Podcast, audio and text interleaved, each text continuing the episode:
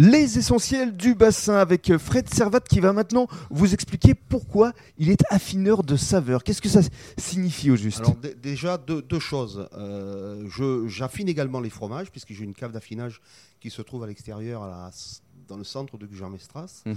euh, pour sublimer les fromages, c'est-à-dire que je, je, les amène euh, je leur porte l'affinage, je leur amène des soins, je, les sublime quelque part. Mhm. Et donc c'est un petit peu un jeu de mots, affineur de saveur, c'est que le fromage ne se suffit pas lui-même. Il faut qu'il y ait des produits satellites, donc ce que j'appelle des produits satellites, c'est-à-dire soit des miels, soit du vin, euh, soit un peu de charcuterie, pour complémenter la convivialité d'un partage de repas. Mhm. D'accord, alors justement, euh, essayez de nous décrire les lieux. Visite guidée euh, de votre... Euh, alors, c'est plus qu'une fromagerie finalement.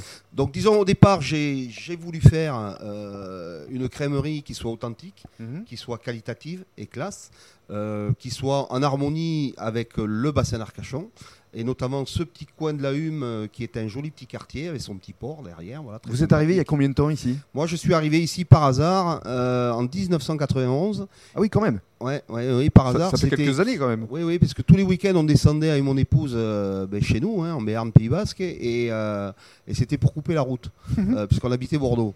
Et puis finalement, vous êtes resté. on est resté. voilà, voilà, voilà, voilà, On est resté, on est resté au pays. Alors visite guidée. Alors quand on rentre, on voit effectivement une, boutique, une crèmerie, euh, je dirais élégante et sobre, euh, puisque bon, avec euh, tout ce qui se fait, comme je dis à certains des clients, une crèmerie à la parisienne. qualité ou défaut? Qualité, qualité, qualité, qualité. crèmerie à la parisienne. C'est vrai que c'est très raffiné. Voilà, essayer de faire une boutique assez raffinée. Donc quand on rentre, on, a, on a une vue des fromages qui sont, qui sont en affinage. Mhm. Euh, qui sont à la, gauche À la gauche, voilà. Ça, c'est les fromages qui sont à la vente, à la gauche. On a fait une fenêtre dans la cave euh, d'affinage et de, et de stockage où mhm. on voit quelques fromages qui ont été sublimés. Mhm.